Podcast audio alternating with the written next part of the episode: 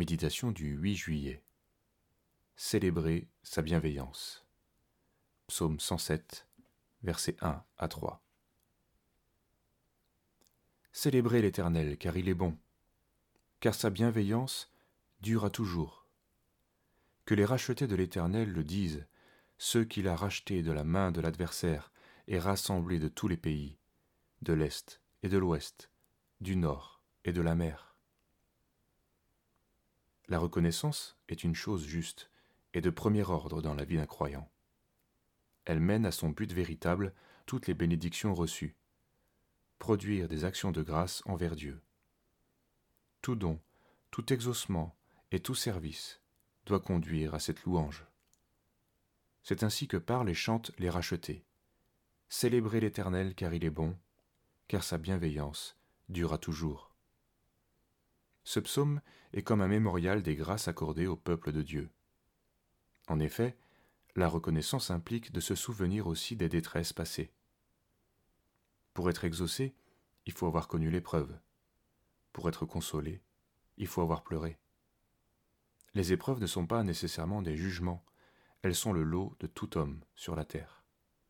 Ce qui caractérise le croyant, c'est qu'il crie au Seigneur et qu'il s'émeut de la grâce, il confesse en tout temps la bienveillance de son Dieu.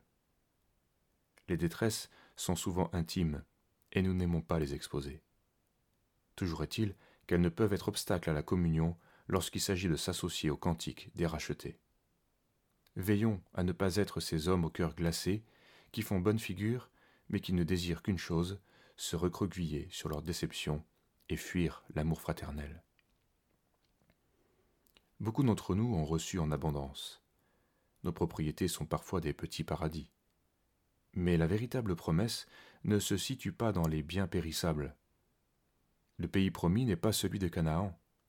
Sur la terre, nous vivons dans le pays du piège, de la chute. L'ange à l'épée flamboyante ne permet pas que nous puissions recréer un paradis, sans quoi il deviendrait un lieu de jugement et d'orgueil. Au sein de nos jardins bénis, le cœur peut s'élever.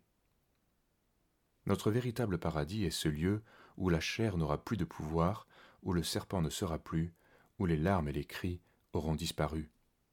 Nous y serons entièrement guéris, justifiés. Aujourd'hui encore, tout est périssable. Nos bénédictions sont passagères, et les épreuves permises par Dieu nous rappellent que nous ne vivons pas de pain seulement. C'est pourquoi restons vigilants en toutes circonstances. Qu'elles soient heureuses ou malheureuses, Célébrons l'Éternel, car il est bon. Au sein de l'abondance, le cœur restera alors sensible à la cause du pauvre et du malheureux, pour lui faire connaître la bienveillance de celui qui nous a sauvés par sa grâce.